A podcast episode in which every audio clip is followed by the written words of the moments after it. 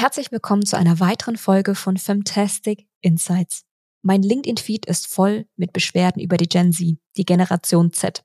Daher wollte ich in einem Gespräch tiefer einsteigen und die Gen Z besser verstehen, um vor allem mit ein paar Vorurteilen aufzuräumen. Zu Gast habe ich hierfür Alina Döring. Sie gehört selbst der Gen Z an und arbeitet seit knapp drei Jahren bei Innovex als Werkstudentin im Bereich UI UX. Derzeit fokussiert sie sich auf die Interaktion zwischen Menschen und KI-Systemen. Über Alinas Podcast Voices and Choices könnt ihr mehr über den Entscheidungsfindungsprozess lernen. Und nun viel Spaß beim Reinhören.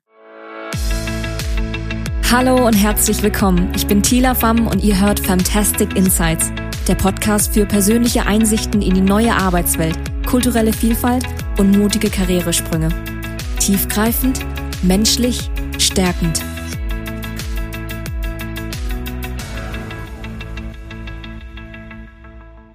Schön, dass du da bist, Alina. Wir starten direkt mit meiner Lieblingsfrage, die so ein bisschen offenbart, hm, woher du kommst und mit welcher hm, Prägung du durchs Leben läufst. Und zwar ist die Frage, welche Lektion hast du bereits in jungen Jahren gelernt, von der du heute noch profitierst? Gute Frage. Erstmal danke für die Einladung, Tila. Ich freue mich sehr, dass wir heute sprechen. Ich denke, dass ich nach wie vor davon profitiere, dass ich sehr offen auf Menschen zugehe, so ganz allgemein. Meine Mama, die wird nicht müde, mir zu erzählen, dass ich, seit ich mich irgendwie artikulieren kann, mit Menschen interagiere. Das hat angefangen, dass ich irgendwie anscheinend Menschen aus dem Kinderwagen raus angestrahlt habe. Seit ich reden kann, sage ich Leuten Hallo, also wirklich, egal ob ich die Person kenne oder nicht. Und das hat mich total begleitet und das zieht sich, glaube ich, so ein bisschen durch, weil ich die Erfahrung gemacht habe, dass das auch zurückgespiegelt wird. Bedeutet, ich habe die Leute angelächelt, wahrscheinlich haben die mich zurück angelächelt und es war irgendwie ein gutes Gefühl. Und mein Papa, der hat mir schon seit immer wirklich gesagt, Alina, du kannst dich gut verkaufen. und ich war wirklich in, in, der Schulzeit, musst du dir vorstellen. Ich habe dann zu dem gesagt, ja, toll, herzlichen Dank. Was soll das für ein Skill sein? Ich hätte lieber die Eins in Mathe jetzt gerade. Ne, das ist eigentlich mein Problem. Ich weiß nicht, was es bedeuten soll mit ich kann mich verkaufen. Heute weiß ich, glaube ich, was er damit meint. Und ich glaube, das liegt daran, dass ich mir diese Offenheit, diese Neugierde und ich glaube auch einfach das Interesse am Menschen beibehalten habe, das eben dazu führt, weil das ist keine bewusste Entscheidung, dass ich in den Raum gehe und denke, ich muss mich jetzt hier an irgendwen verkaufen. Ich glaube, das passiert wahrscheinlich einfach. Das passiert ganz natürlich, indem du einfach mit Interesse, aufrichtigen Interesse und Offenheit auf Leute zugehst, ne? Ich denke schon, ja. Cool. Sehr, sehr schön. Auch schönes Feedback, was du von deinem Papa bekommen hast. Mhm. Okay. Dann lass uns mal vielleicht mit dem Thema Gen Z starten, weil vielleicht für alle Zuhörenden, du bist, wie alt bist du, Alina? 25. 25, das heißt Jahrgang? 98. 98, also passt ja perfekt da rein. Ne? Genau. Ne? Tatsächlich habe ich letztens das Wort Selenial gehört. Das ist nochmal so zwischen Millennial und Gen Z irgendwie so. Ja, tatsächlich fühle ich mich auch immer so ein bisschen dazwischen, aber ich glaube, das ist nochmal eine andere Identitätsfrage. Aber verrat uns doch mal, Alina, was macht denn die Gen Z so anders und besonders? Warum sprechen wir denn die ganze Zeit über Gen Z? Na, egal, wo du hingehst und LinkedIn und Artikeln, jeder beschäftigt sich mit dieser Generation. Ich glaube, dass da viel drüber gesprochen wird, weil wir jetzt als Generation in den Arbeitsmarkt eintreten. Und dann ist das, glaube ich, automatisch einfach ein Thema. Es war bei den Millennials wahrscheinlich genauso, aber das der heiße Scheiß sozusagen, über die alle gesprochen haben. Und ich glaube, was besonders ist, ist, dass wir den Status quo hinterfragen, was Arbeit angeht, was Karriere angeht, was irgendwie das Leben auch, also im weitesten Sinne angeht. Und dass wir das nicht hinter verschlossenen Türen machen, sondern dass wir uns einfach hinstellen und das offen sagen und zum Beispiel soziale Medien, die wir jetzt gerade zur Verfügung haben, nutzen, um genau das zu tun. Also wir nutzen quasi unsere Stimme und sagen, hey, das gefällt uns nicht. Wir denken, es kann andere Wege geben, bestimmte Dinge zu sehen und anzugehen. Und dann teilen wir das einfach. Und ich glaube, daher kommt auch diese mediale Präsenz und dieses Gefühl, dass es gerade irgendwie voll das Thema ist. Ja, LinkedIn kann ich bestätigen, man sieht ständig irgendwas über die Gen Z. Und ich denke, zum einen ist es, weil wir halt gerade in den Arbeitsmarkt eintreten und weil wir uns trauen und mutig genug sind, laut zu sagen, was wir denken. Und wir schauen uns ja gerade einen sehr besonderen Markt an, richtig? In der mhm. ihr total gefragt seid als, ich sag mal, Fachkräfte, ne, Arbeitskräfte und auf der anderen Seite aber so viele unbesetzte Stellen sind. Also ich glaube, dieser ganze Kontext Fachkräftemangel, es gibt nicht genug Und dann gibt es aber diese neue Generation, die so, ich sag mal, laut und mutig ist, wie du sie gerade beschreibst. Deswegen ist, glaube ich, gerade so ein bisschen Momentum. Und wenn du sagst, wir haben keine Angst, das jetzt auch medial kundzutun, welche einzigartigen Merkmale und Ansprüche bringt denn Gen Z in die Arbeitswelt mit ein? Ich weiß gar nicht, ob es wirklich einzigartige Ansprüche sind, weil ich glaube, wir teilen alle ähnliche Ansprüche. Ich glaube, was es eher einzigartig macht, ist, dass wir uns trauen, Ansprüche zu haben und dass wir eben, weil wir diesen Arbeitnehmerinnenmarkt gerade haben, natürlich gefragt sind und ja, Ansprüche haben dürfen und sagen können, hey, wenn es nicht die und die Bedingungen gibt, dann möchte ich in dem Unternehmen nicht arbeiten. Und dann habe ich andere Pläne für meine Karriere. Und das trifft oft so ein bisschen auf Widerstand, weil es schnell so dreist wirkt und so fordernd wirkt und irgendwie auch so ein bisschen grün hinter den Ohren, so nach dem Motto, ja, die kommen jetzt hier auf den Arbeitsmarkt und denken, die sind sonst was, aber haben gerade erstmal ihr Studium oder eine Ausbildung abgeschlossen und stellen jetzt mega die Anforderungen. Aber weil das eben gerade dieser Markt hergibt, haben wir halt die Möglichkeit, diese Ansprüche zu stellen. In manchen Bereichen muss man ja auch dazu sagen. Also alle ähm, Branchen gibt das ja auch nicht her. Und in welchen Branchen hast du positive Erfahrungen gemacht, dass du sagst, da kann man auch mal was auf den Tisch hauen und Forderungen stellen und wo wird es vielleicht eher weniger angenommen? Ich bin ja im Tech-Bereich unterwegs, so ganz grob gesagt. Und ich glaube, dass das eine Branche ist, die sehr stark sich gerade wandelt und da eben viel Homeoffice möglich ist, zum Beispiel flexibles Arbeiten, eben weil der Standortbezug allein schon gar nicht unbedingt gegeben ist. Also ich kann theoretisch mir meinen Laptop schnappen, wenn ich eine gute Internetverbindung habe, kann ich von überall aus der Welt meinen Job nachgehen. Und deswegen ist es halt eine Branche, die es super gut hergibt. Ergo, man kann es auch fordern. Wenn ich einen Job habe, der erfordert, dass ich präsent bin, zum Beispiel, sagen wir, ich arbeite im Kindergarten oder in der Schule, da kann ich ja nicht sagen, ich mache das jetzt von Bali aus und wir haben jetzt plötzlich alle, alle Online-Unterricht, ähm, und dann ist es halt schwieriger, ne? Und dann ist es irgendwie eine andere Welt. Und deswegen habe ich, glaube ich, irgendwie das Glück, vielleicht sogar ein bisschen verwöhnt zu sein von der Branche, in der ich arbeiten darf, weil da eben gerade sehr viele Benefits auch einfließen und in anderen Branchen kann das aber auch ganz anders aussehen. Deswegen finde ich das auch schwer zu verallgemeinern und zu sagen, diese Ansprüche müssen jetzt einfach so durchgedrückt werden und das wird so der neue Status quo, sondern ich glaube, das ist eine sehr individuelle Frage. Mhm. Und die Tech-Industrie war ja auch schon immer recht offen. Ne? Wenn du ja. mal anschaust, so Quereinsteiger zuzulassen, auch junge Menschen, alte Menschen. Also ich war ja lange Zeit bei IBM und es war eine unfassbar diverse Kultur gewesen. Also mhm. wir hatten auch eines der ersten Unternehmen, die auch behinderte Menschen angestellt haben ne? und die eben auch sehr, sehr bedürfnisorientiert, flexible hm, Arbeitsmodelle ermöglicht. Ja, ich weiß gar nicht, ob es wirklich, woran das genau liegt in der Industrie, aber da ist auf jeden Fall eine Tendenz da. Ich habe irgendwie so ein bisschen das Gefühl, es sind die Menschen. Also ich mag die Tech-Menschen einfach so gerne. Äh, ja, irgendwie, das kann jetzt auch äh, voll biased sein. Irgendwie habe ich das Gefühl, dass das irgendwie korrekte Leute sind. Mhm. So würde man das jetzt wahrscheinlich so okay. gut Deutsch sagen. Also ich mag einfach die Einstellung und ja, so ganz grundsätzlich habe ich mit den Menschen einfach sehr gute Erfahrungen gemacht. Und Alina, was mich gerade so ein bisschen wundert, ist, du hast gerade eben gesagt, nee, eigentlich haben wir gar nicht einzigartige Anforderungen an Arbeit. Die sind eigentlich ähnlich und das zeigt sich auch in den Daten wieder, Statistiken, weißt du, nach Gehalt, nach Karriereoptionen, nach Flexibilität. Und dennoch höre ich aber auch aus deinen Beispielen heraus, dass die Forderung zum Beispiel nach flexiblem Arbeiten besonders stark ausgeprägt wird. Und das ist, glaube ich, auch mal so ein Stellvertreterargument für allgemein alle Forderungen von Gen Z. Was steckt dahinter? Also die Forderung nach mehr Flexibilität. Ich glaube, das liegt an der freien Lebensgestaltung, die wir haben können, zumindest hier, glücklicherweise, da sind wir auch in einer sehr privilegierten Situation. Und wenn ich das Gefühl habe, ich kann mein Leben in die Hand nehmen und gestalten und Entscheidungen treffen, die das befürworten, dann ist eben dieser Bereich Arbeit, der ja ein Lebensbereich von vielen ist, also, dass ich da auch das Gefühl habe, ich kann diesen Teil von meinem Leben auch freigestalten. Und wenn ich jetzt sage, ich kann besser von zu Hause arbeiten oder ich bin der totale Morgenmensch und mag nicht erst um acht anfangen, sondern wenn ich um sechs anfange, ist das eigentlich meine produktivste Zeit, dann wünsche ich mir, dass ich das so einsetzen kann, weil ich dann das Gefühl habe, den größten Impact zu haben. Und deswegen finde ich das so wichtig, dass man diese Flexibilität entgegengebracht bekommt, weil das auch mit sehr viel Vertrauen einhergeht. Also wenn mir jetzt mein Arbeitgeber sagt, hm, im Grunde genommen vertraue ich dir, dass du deine Arbeit machst, wo du das machst, wann du das machst, ist mir eigentlich egal, dann ist es eine total schöne Form der Wertschätzung, finde ich. Mhm.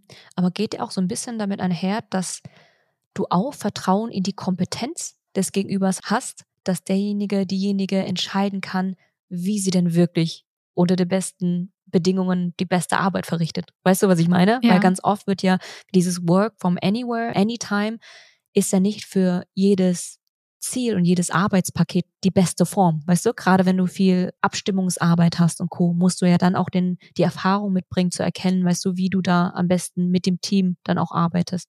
Weißt du, was ich meine? Ja, total.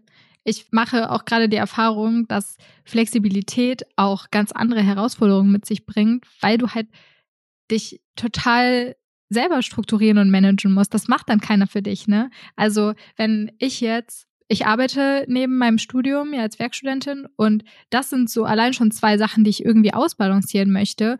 Und wenn ich jetzt aber die Möglichkeit habe, wann ich will und wo ich will zu arbeiten, was gerade der Fall ist, bedeutet das, dass die Verantwortung bei mir liegt und ich muss jetzt irgendwie herausfinden, wie ich das am besten mache. Und für mich stellt sich gerade heraus, obwohl ich immer dachte, ich bin voll der Freiheitsmensch und ich brauche am besten gar keine Strukturen, dass ich mir die unbedingt selber setzen muss, weil das total viel Freiheit im Kopf sorgt. Bedeutet, ich habe mir jetzt Arbeitsblöcke in meinem Kalender festgelegt, habe das mit dem Team kommuniziert, also mit in Absprache auch. Und jetzt habe ich halt feste Arbeitszeiten. Ich weiß ganz genau, wann ich arbeite, wann ich Uni habe und wann ich auch mal gar nichts mache. Und diese Struktur ist für mich momentan der absolute Gamechanger, weil ich das Gefühl habe, ich muss mir gar nicht selber jeden Tag aufs Neue die Frage stellen, wie lange ich einfach arbeite. Ich weiß, dass ich am Ende der Woche meine Stunden, die ich machen möchte, gearbeitet habe und es nimmt so viel ähm, Headspace einfach ab. Und ich meine, das ist jetzt auch sehr persönlichkeitsbezogen, ne? Wenn du jetzt sagst, hey, ich mag diese Flexibilität, ich brauche diese Freiheit, das kann man jetzt würde ich jetzt zumindest sagen, aus Persönlichkeitsbetrachtung nicht generalisieren für eine ganze Generation aussprechen. Weißt du, auch wenn es vielleicht ein prominenter Wert ist, den ihr verkörpert und nichtsdestotrotz ist es je nach Persönlichkeit ja, fließen ja andere Bedürfnisse mit ein. Was würdest du denn sagen, welche neuen Arbeitsmodelle und Ansätze siehst du denn für besonders relevant an für die Gen Z? Na, was sind so Dinge, die gut funktionieren und auch immer wieder eingefordert werden? Ja, ähm, ich denke, dass also Flexibilität schon mal ein großes Thema ist. Damit geht natürlich auch, gehen so Arbeitszeitmodelle einher. Es ist ja auch immer sehr vertreten, dass dieses klassische 9 to 5 hinterfragt wird. Ist das überhaupt noch irgendwie das Beste? Auch 40-Stunden-Woche. Ganz ehrlich, ich habe, ähm, wenn ich halt keine ich habe ein Praktikum zum Beispiel gemacht, ich habe davon eine Ausbildung gemacht. Das heißt, ich habe 40 Stunden Wochen in meinem Leben gearbeitet, ganz mhm. klassisch sozusagen. Und ich mache jetzt auch in den Semesterferien immer wieder die Erfahrung.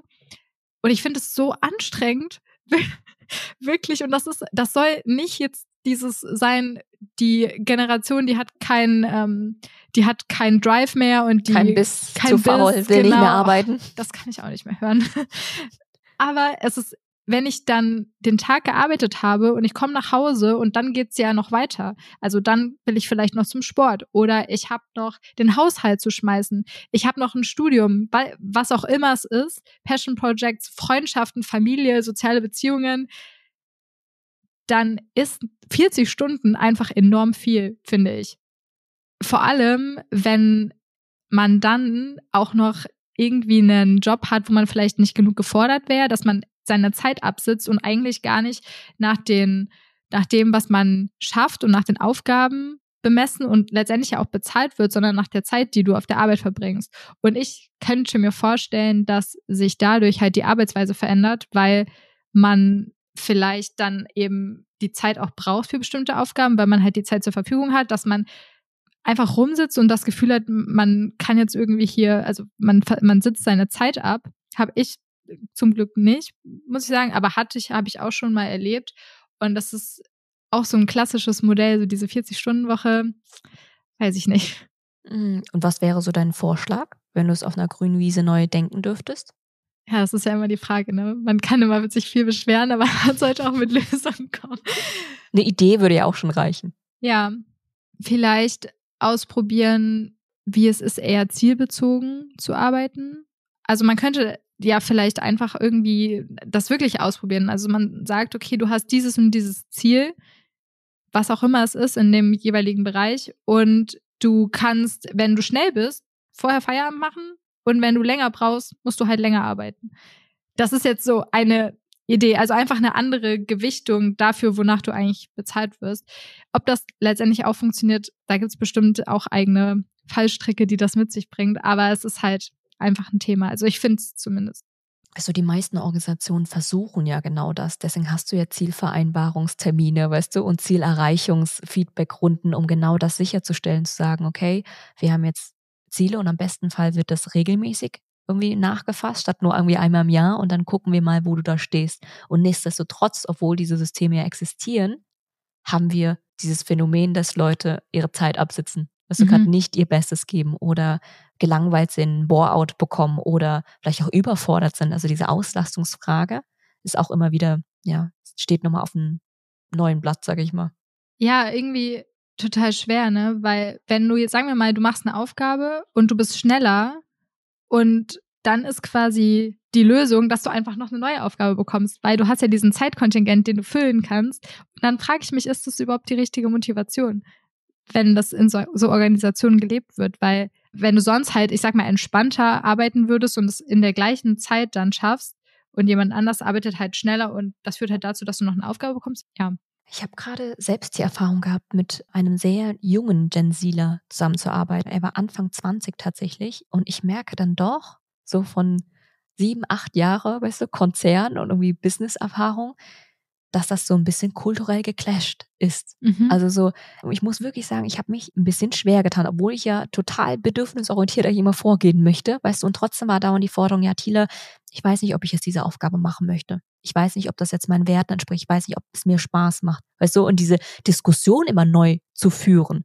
Weißt du, Alina, das deckt sich auch so ein bisschen mit dem, was du gerade sagst. Weißt du, zu sagen, wir wollen Arbeit mit Impact, wir wollen uns irgendwie nicht langweilen, wir wollen aber auch die Balance irgendwie zwischen, irgendwie, ich will noch zum Sport gehen, weil Arbeit ist nur eine Disziplin und noch die Balance zu meinen anderen Lebensbereichen schaffen.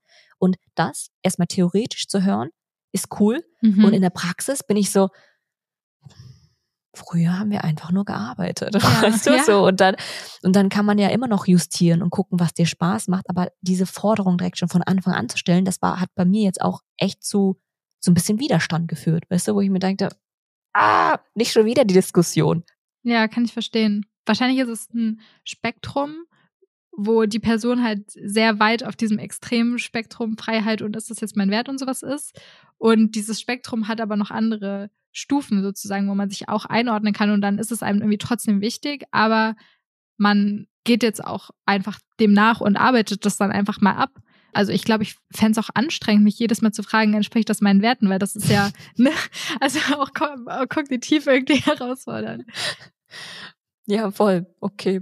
Das ist, glaube ich, ein guter Impuls nochmal, weil wir alle sind ja auch irgendwo auf dem Spektrum, weißt mhm. du? Auch in den Generationen, wenn du jetzt auch von Selenials sprichst, weißt du, ist ja auch wieder verschwimmen die Grenzen.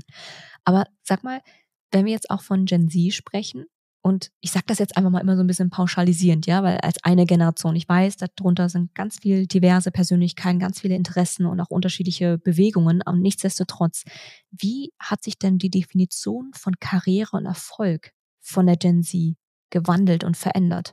Wie würdest du es sagen? Weil früher war das halt, ne, also so, ich würde sagen, Boomer-Generation, Titel, Status, Geld. Mhm. Ja. Was bedeutet Erfolg für dich, für Gen Z heute? Gute Frage. Ich glaube, was sich grundlegend schon mal verändert hat, ist, dass wir uns überhaupt neu die Frage stellen, was eine Definition von Erfolg eigentlich für uns ist. Also was ist denn eigentlich Erfolg? Und ich finde, wenn man sich diese Frage mal stellt, merkt man erstmal, wie tiefgreifend das eigentlich geht. Was bedeutet das denn eigentlich, erfolgreich zu sein? Manchmal habe ich auch das Gefühl, ich würde mich erfolgreich fühlen, wenn ich ein bestimmtes Ziel erreiche, dann erreiche ich das Ziel und ich habe gar nicht das Gefühl, dass es jetzt besonders erfolgreich war, sondern ist dann so, ja, okay, cool. Und auch mit Karriere. Und ich glaube, dass man sich diese Frage stellt, ist schon total wichtig, sich dafür eine neue Definition zu erschaffen, weil Erfolg, wie du sagst, kann man ganz leicht an Status und Materialismus knüpfen. Und in meiner Wahrnehmung verändert sich das gerade hin zu, ich möchte glücklich sein und auch irgendwie zu mir finden, ist jetzt was, wo ich total mit resonieren kann. Dass es halt darum geht, sich zu fragen, was hat denn Geld für mich für einen Stellenwert? ist das überhaupt was, was mir so wichtig ist, dass ich da in meiner Karriere nachstreben möchte und meine Entscheidungen danach ausrichte? Oder ist es mir eher wichtig, dass ich in einem guten Arbeitsumfeld bin, dass ich viel lerne, dass ich mich weiterentwickle? Das ist zum Beispiel was, was für mich Erfolg ausmacht, wenn ich das Gefühl habe, im besten Fall denke ich in einem Jahr, das, was ich jetzt mache, ist total banal, weil ich dann schon viel weiter bin, weißt du, wie ich meine? Mhm. Und diese Definition von Erfolg, das ist eine total wichtige Frage und ich glaube, es ist sehr spannend, sich damit auseinanderzusetzen und ich denke auch, dass sich damit jeder auseinandersetzen sollte, weil äh, dann gibt es halt ganz viele individuelle Antworten auf diese Frage, was Erfolg eigentlich ausmacht und ich mein Gefühl ist eben, dass es weggeht von diesem Status quo, mein Haus, meine Yacht, mein Auto, sondern hin zu was habe ich für Beziehungen? Wen, wen habe ich in meinem Leben? Was macht es eigentlich aus? Gehe ich irgendwie meinen Träumen nach? Ich stelle mir das immer so ein bisschen vor, als würde ich auf mich selber zurennen und irgendwie so herauszufinden, wer ich eigentlich bin, was so paradox ist, weil ich verbringe ja schon mein ganzes Leben mit mir. Und trotzdem kommen immer wieder so viele neue Facetten und ich frage mich dann auch ganz konkret, wo ich eigentlich Karriere in diesen ganzen Erfolgsbereich einordne. Also was bedeutet überhaupt Karriere für mich? Karriere war immer für mich so diese klassische Karriereleiter. Du steigst auf, du verdienst dann mehr Geld, du wirst befördert, du hast einen Jobtitel, der irgendwie beschreibt, wer du offensichtlich bist oder was du für einen Status hast. Und damit geht auch irgendwie Erfolg einher. Und jetzt gerade zum Beispiel in dem Unternehmen, wo ich arbeite, mache ich die Erfahrung, dass es diese Karriereleiter gar nicht in der Form gibt.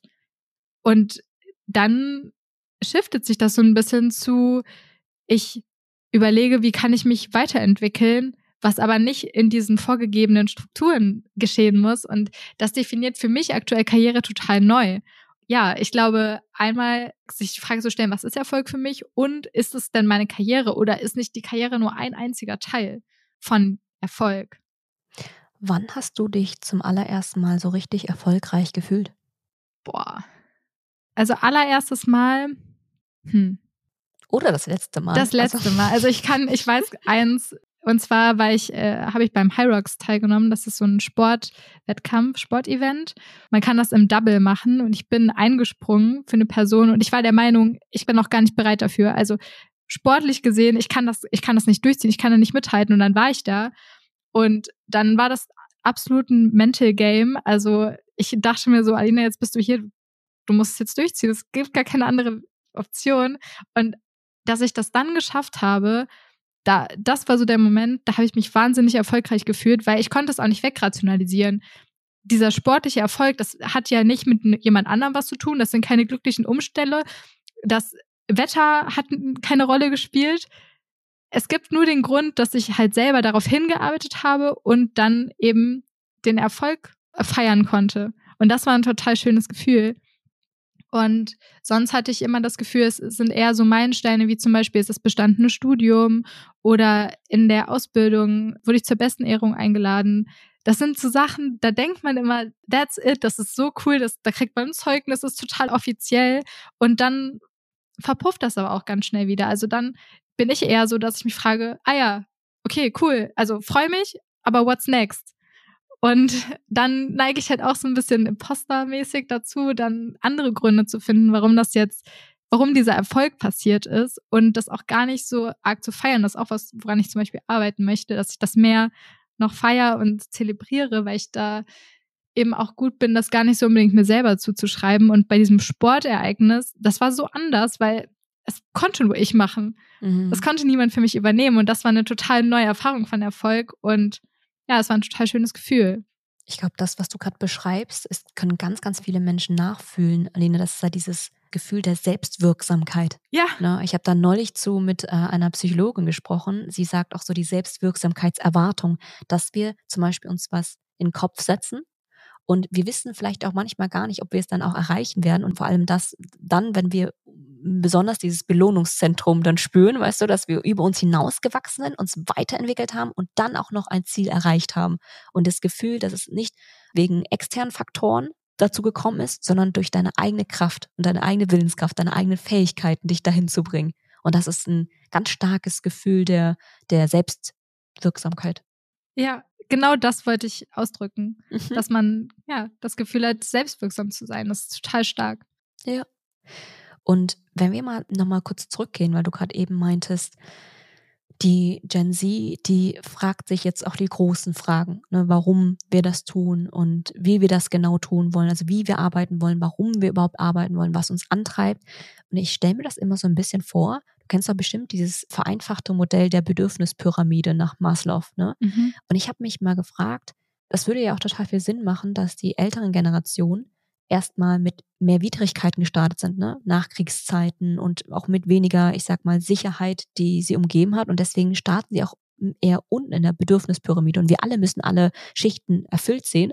Aber sie sind dann vielleicht irgendwann dann bei den Individualbedürfnissen angekommen, zu sagen, Anerkennung, Geltung, Status, Macht, das ist das, was total erstrebenswert ist, wenn wir mal bedenken, dass wir früher nicht mal Sicherheit hatten ne, nicht mal sicher sein konnten, dass wir genug Arbeit und Einkommen haben. Ne? Und jetzt sind wir reingeboren, sage ich mal, in eine gesellschaftliche Phase, wo sowohl Grundbedürfnisse, Sicherheitsbedürfnisse, soziale Bedürfnisse und auch Individualbedürfnisse recht einfach zugänglich sind.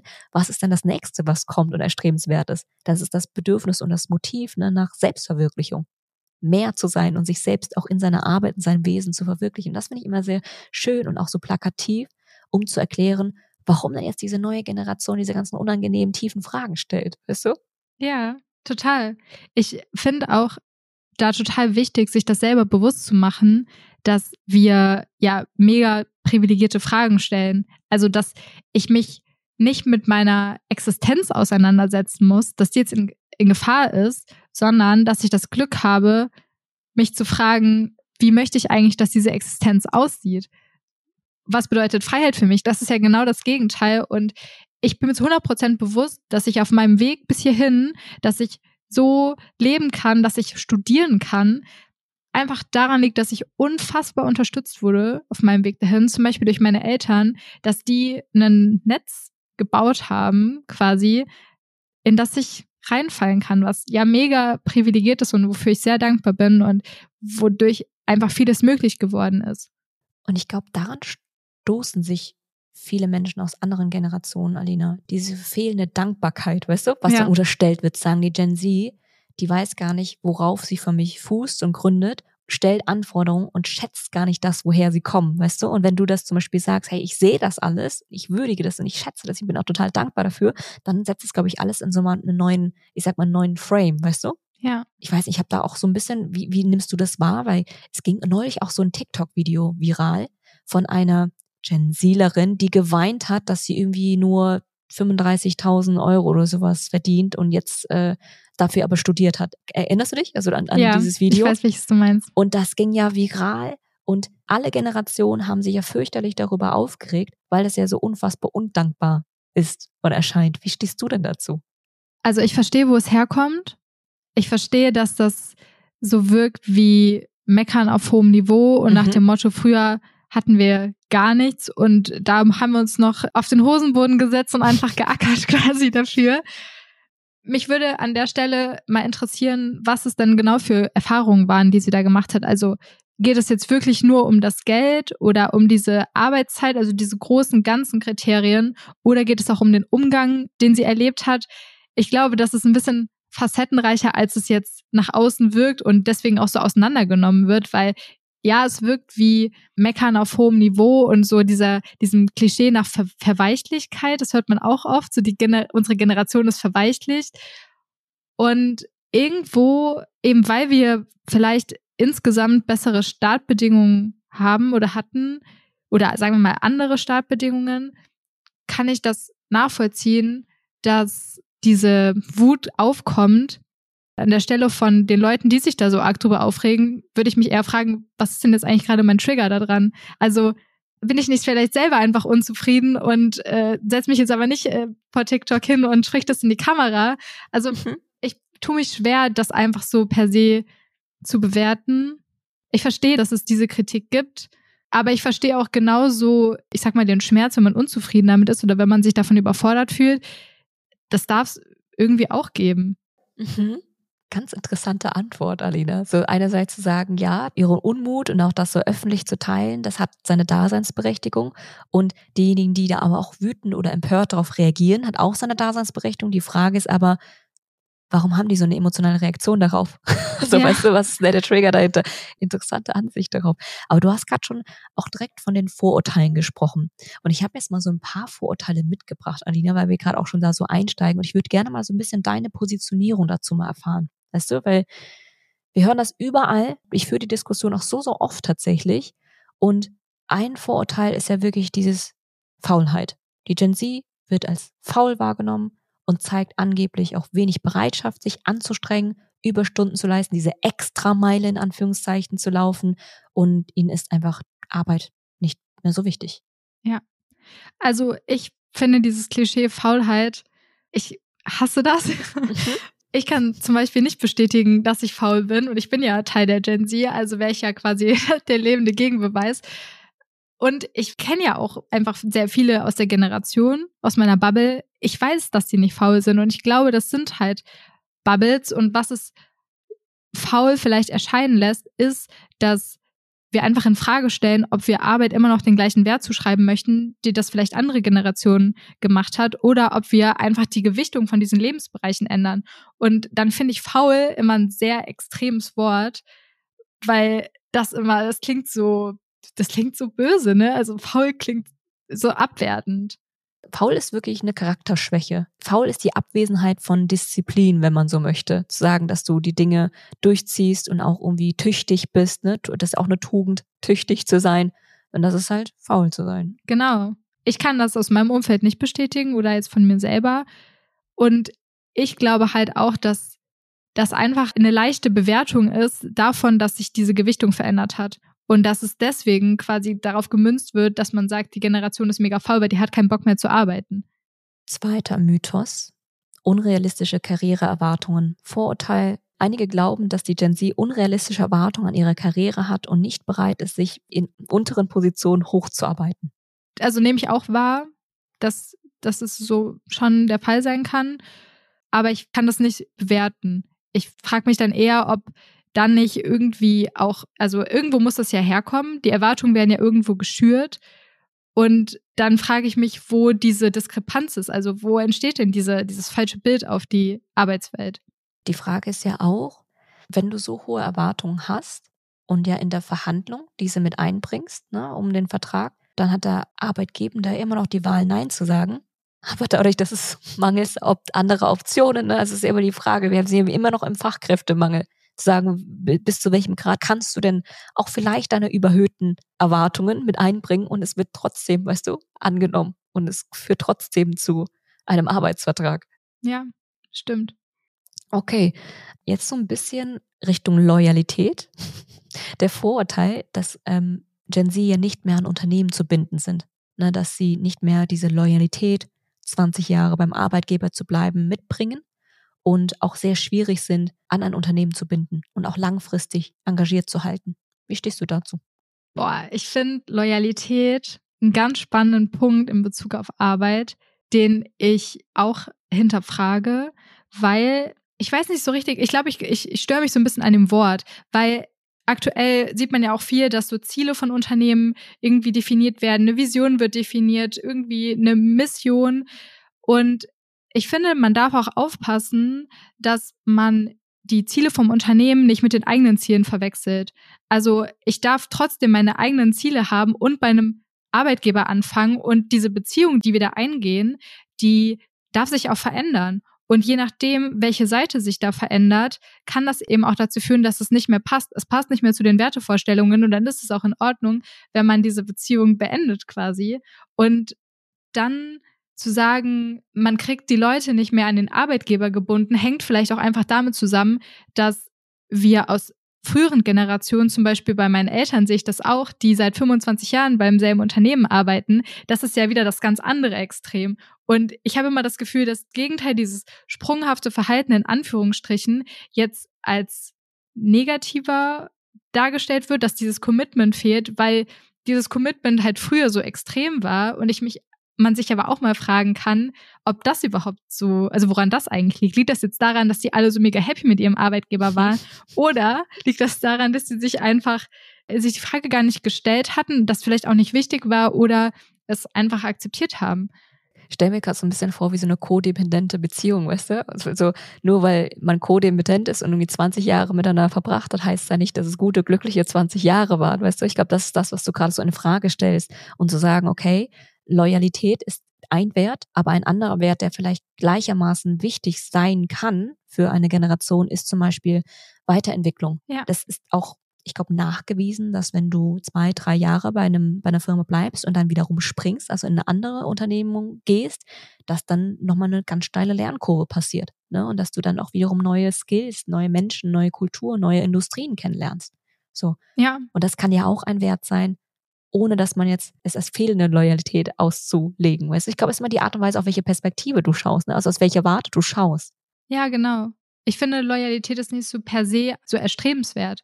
Vielleicht hat man auch einfach einen gesunden Egoismus, dass man sich denkt, ich glaube, ich passe hier nicht mehr hin und ich möchte mich weiterentwickeln und deswegen gehe ich. Und wenn das schon nach einem Jahr der Fall ist, dann ist es doch eigentlich besser zu sagen, ich möchte was anderes ausprobieren, weil es passt für mich nicht, als da hängen zu bleiben und unglücklich zu sein. Und wenn das einem aber so nachgetragen wird, dann werden ja gar nicht die Strukturen geschaffen, dass man sich überhaupt traut, so seinen eigenen Weg zu gehen. Und wenn das bedeutet, dass man dreimal in zwei Jahren den Job wechselt, dann ist es eben so. Also ich finde das eigentlich total cool und total mutig, wenn das eine bewusste Entscheidung ist und wenn man die einfach für sich treffen kann.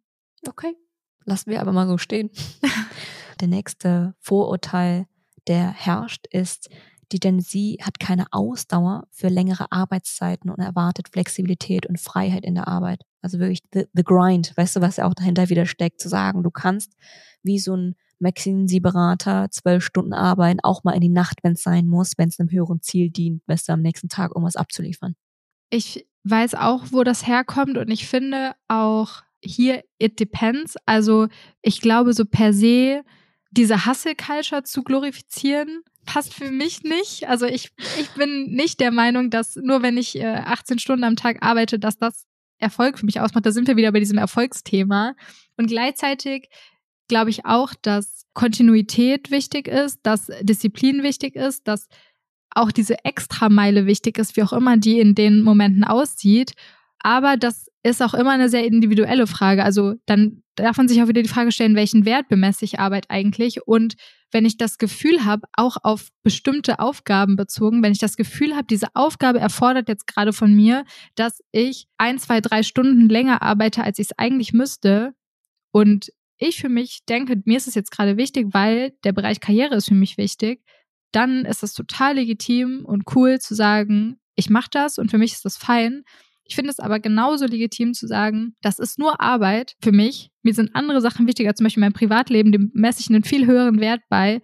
Und wenn ich Feierabend habe, mache ich Feierabend und dann ist mir im Zweifel egal, ob die Aufgabe fertig ist oder nicht.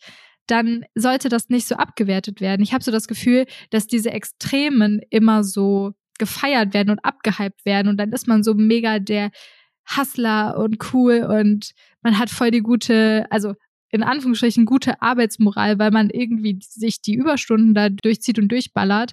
Man irgendwie hört, man muss erstmal zwei Jahre richtig geknechtet werden, damit man das als Sprungbrett nutzen kann. Und das finde ich so, das finde ich so traurig und so hart, weil dadurch, dass es so gefeiert wird, stellen sich, glaube ich, auch viele die Frage, muss ich das auch machen, obwohl ich das eigentlich gar nicht möchte? Oder darf es nicht auch okay sein, wenn Arbeit nur Arbeit ist und ich da nicht noch Überstunden mache?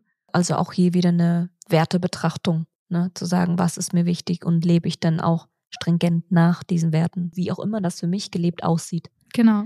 Letzter Vorurteil, Alina, und zwar, Mangel an sozialen Fähigkeiten. Die Gen Z hat aufgrund ihrer Online-Orientierung Schwierigkeiten, persönliche und soziale Fähigkeiten zu entwickeln und vermeidet zum Beispiel auch Telefonanrufe. Das fand ich ganz lustig. ja, das finde ich auch lustig. Ich musste gerade, ich musste gerade selber über meine eigene Erfahrung nachdenken, weil in meiner Ausbildung, als ich angefangen habe, die allererste Aufgabe, die ich machen musste, war über Monate so Cold Calling zu machen. ich habe wirklich Listen abtelefoniert und das ist so krass, weil ich mir auch dachte, ah ja, ne, telefonieren hast du ja schon tausendmal gemacht, kann ja nicht so schwer sein und das war verdammt schwer, weil ich gar keinen Plan hatte, wie telefonieren überhaupt geht und das war mega die gute Übung, diese Listen abzuklappern und dann Leute anzurufen. Also es war voll ins kalte Wasser geworfen. Ich kann aber trotzdem das Vorurteil verstehen. Also ich fühle mich auch ein bisschen ertappt, muss ich sagen, dass ich dann manchmal vermeide anzurufen. Oder wenn du angerufen wirst, Alina, ja. was, was machst du dann, wenn du angerufen wirst und dir erstmal fragst so, hey, warum ruft dieser Mensch an? Warum schreibt er mir nicht eine Nachricht? Ja, das stimmt. Ja, voll. Vor allen Dingen, wenn das dann keine Mobilfunknummer ist, sondern irgendwie eine Festnetznummer, dann frage ich mich erst recht, welcher Mensch sollte mich über Festnetz anrufen? Also da kann ich nur aus meiner eigenen Erfahrung reden, aber irgendwo klingelt das. Und ich könnte mir auch vorstellen, dass es da eine Beziehung zu, ähm, zu dieser Online-Welt gibt. Also sozusagen, wie kann ich meine Persönlichkeit und meine Kommunikationsstärke auf, ich sag mal, schriftlichen Wege ne, und auch in Videoformat, sag ich mal, rüberbringen. Ja. Aber dann wirklich in der echten Welt, sag ich mal, ja, per Telefon oder auch so, ich weiß nicht, wie du das wahrnimmst, in sozialen Situationen, da auch die soziale Fähigkeit mitzubringen. Das ist vielleicht ein bisschen dann zurückentwickelt? Fragezeichen?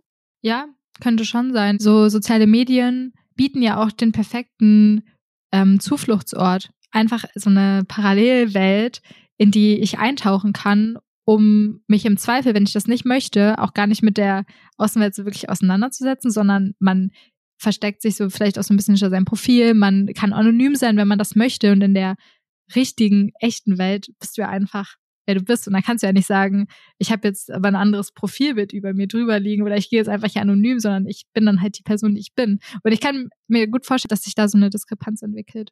Gut. Mich würde interessieren, ich habe nämlich auch eine interessante ähm, Studie mal dazu gelesen, dass Gen Z es total für wichtig empfindet, dass ein Arbeitgeber technologisch gut aufgestellt ist, dass das auch ein attraktiver Benefit tatsächlich ist. Wie sieht die Rolle der Digitalisierung, künstliche Intelligenz und Technologie in der Arbeitswelt für die Gen Z aus? Also welchen Wert schreibst du hinzu und was bedeutet das denn überhaupt? Ja, also dass Digitalisierung, Technologie und gerade auch alles, was mit künstlicher Intelligenz zu tun hat, gerade mega den Wandel hinlegt. Ich glaube, da, da sind wir uns alle einig. Das geht ja rasend schnell aktuell, dass sich da Dinge verändern. Ich bin gerade selber in einem Bereich unterwegs, der super spannend ist und da so ein bisschen dran anschließt. Und zwar nennt er sich Human-Centered AI, also menschenzentrierte künstliche Intelligenz. Und ich finde die Philosophie sehr schön, die damit verfolgt wird, weil es nicht darum geht, den Menschen zu ersetzen, wo ja viele Angst vor haben, könnte ich jetzt meinen Job verlieren, weil es plötzlich ChatGPT gibt. Ich habe mich erst letztens in der Pause mit einer Kollegin unterhalten, die Angst hatte, als Texterin quasi ersetzt werden zu können. Und diese Philosophie von dieser menschenzentrierten künstlichen Intelligenz sagt eben, wir wollen Menschen mit den Technologiefortschritten empowern, stärken, verbessern, mehr Möglichkeiten schaffen. Und es geht eben nicht darum, zu ersetzen. Und ich glaube, das ist so ein bisschen das Mindset, was ich auch habe, was das Thema angeht, dass wir den Wandel sowieso nicht aufhalten können. Das heißt, uns bleibt eigentlich gar nichts anderes übrig, wenn wir nicht stillstehen wollen, uns dem zu fügen, uns uns anzupassen und uns einfach damit auseinanderzusetzen und zu verstehen, welche Chancen das für uns haben kann und wie ich das in meinem Arbeitsalltag für mich nutzen kann, weil sich, glaube ich, die Jobs einfach ändern und sich an diesen Wandel auch anpassen. Und wenn ich verstehe, wie ich diese Technologien für mich nutzen kann, dann kann ich das total gut für mich anwenden und die einfach benutzen, besser zu werden, aber muss keine Angst haben, von denen ersetzt zu werden. Und ich glaube, wie gesagt, diesen Wandel kann man eh nicht aufhalten. Deswegen versuche ich mich darauf zu fokussieren, wie ich davon profitieren kann und wie ich daraus lernen kann und mich weiterentwickeln kann. Wir haben dazu vor vielen Jahren, das äh, schließt da genau mit an, ähm, die Human Friendly Automation Wertecharta entwickelt, die genau oh, wow. sagt, mh, wenn wir Jobs automatisieren und das wird kommen. Allein schon, weißt du, in der Behörde wird jetzt stark automatisiert, um den Fachkräftemangel und vor allem die abgehenden Rentner abzufangen, weil die Stellen werden unbesetzt bleiben. Wie können wir das aber menschenfreundlich gestalten, dass es sowohl ein Win für die Mitarbeitenden wird, als auch Win für die Company und für die Technologie, wenn man so möchte.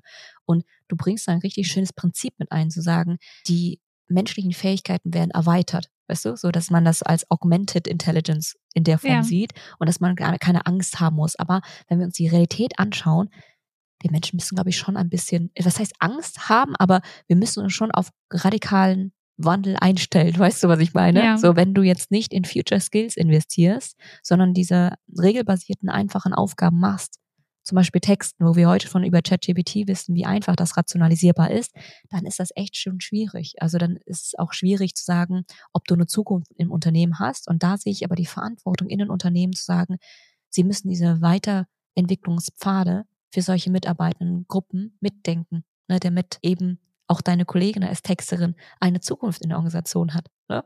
Total. Also voll den wichtigen Punkt, den du aufmachst. Ich frage mich immer, wenn so von Ängsten gesprochen wird, ob das wirklich jetzt diese Technologie ist, also zum Beispiel ChatGPT, oder ob es nicht eher die Angst vor der Veränderung ist. Und das quasi einfach darauf projiziert wird, weil das impliziert, dass man nicht stillstehen darf, in Anführungsstrichen. Also wir sind quasi mehr oder weniger gezwungen, uns dem anzupassen und uns damit einhergehend zu verändern, damit wir Schritt halten können. Und das erfordert natürlich, dass man vielleicht sich aus der Komfortzone rausbewegt, dass man lernt, dass man Zeit investiert, dass man Ressourcen investiert. Damit geht vielleicht auch Unsicherheit einher, generell auch was so technisches Verständnis angeht, dass man da aufholen muss und vielleicht auch das Gefühl hat, das ist alles so groß und so überwältigend. Ich habe das Gefühl, ich kann das gar nicht schaffen. Und das ist vielleicht die Angst, die so ein bisschen darunter liegt und dann auf diese Technologie projiziert wird, könnte ich mir vorstellen. Also ich stelle die These einfach mal in den Raum. Mhm. Ich glaube, darüber könnten wir nochmal eine eigene Podcast-Folge ja. machen, weil da werden ja so verschiedene Layer von deiner Identität, ne, deine Emotionen auch, ich sag mal, mit verändert und angetickert. Aber ich glaube, das klappern wir jetzt bei der Stelle aus. Super spannend bisher, Alina. Ich würde jetzt mal so ein bisschen zum Ende kommen und abschließend die Frage stellen wollen, Unsere Arbeitswelt wird ja immer digitaler, technischer und schnelllebiger. Stell dir vor, du hast die Möglichkeit, eine radikale Veränderung in der Arbeitswelt herbeizuführen, um mehr Menschlichkeit zu fördern. Wie sähe das aus? Boah, Tila, weißt du, was ich machen würde? Ich würde Individualität fördern. Das würde ich machen, weil ich das Gefühl habe, dass es eine radikale Maßnahme wäre, weil aktuell gerade eher versucht wird, so einen Einheitsbrei quasi in eine Richtung zu bewegen, Tatsächlich sind wir aber alle so unterschiedlich und ich glaube, wenn Ressourcen geschaffen werden, dass wir die Möglichkeit haben, uns mit uns selbst auseinanderzusetzen, herauszufinden, was unsere Stärken sind, was unsere Schwächen sind, wie wir lernen können, wie wir ticken, wie wir funktionieren, das steht auch so ein bisschen an den Anfang an, wie wir eigentlich am besten arbeiten können, um Selbstwirksamkeit zu erfahren. Das würde ich gerne anpacken, dass das irgendwie gefördert wird, dass wir die Chance haben, uns alle besser kennenzulernen, weil dieses ganze, dieser, dieser Drang nach Selbstoptimierung, ich habe das Gefühl, dabei geht immer so ein bisschen verloren, dass wir eigentlich Menschen sind. Wir versuchen, Maschinen zu sein und immer ein Prozent noch besser zu werden und noch ein Prozent und noch ein Prozent. Aber eigentlich sind wir Menschen und wir sind fehlbar und wir haben Phasen, die wir durchlaufen. Wir haben so viele Dinge in unserem Kopf, die uns beeinträchtigen. Und wenn wir einfach uns mehr verstehen und mehr auf uns zurennen quasi und uns ganz individuell mit uns auseinandersetzen und versuchen, unseren Platz in dieser Welt zu finden, ich glaube, dass es dazu führt, dass wir alle irgendwie zufriedener werden, glücklicher und dass sich das aufs große Ganze gesehen, dass das voll die große Auswirkung hat. Das nenne ich meine radikale Forderung zu sagen. Wir alle müssen auf uns selbst zulaufen, nehme ich mit so als Bild. Und was ja auch als Kern dahinter steckt, ist diese tiefe Auseinandersetzung mit uns selbst als Menschen, als Persönlichkeiten, Persönlichkeitsentwicklung anzustellen, um, ich sag mal, selbstbewusster unser Leben zu gestalten. Ja, das klingt immer so cheesy, ne, wenn man sagt, persönliche Weiterentwicklung ist ja auch voll das Buzzword geworden. Aber ich bin einfach davon überzeugt, dass es so einen großen Hebel hat. Super, vielen Dank dir, Alina, für deine fantastischen Einblicke und dass du da warst. Danke, Tila, für die Einladung. Hat sehr viel Spaß gemacht.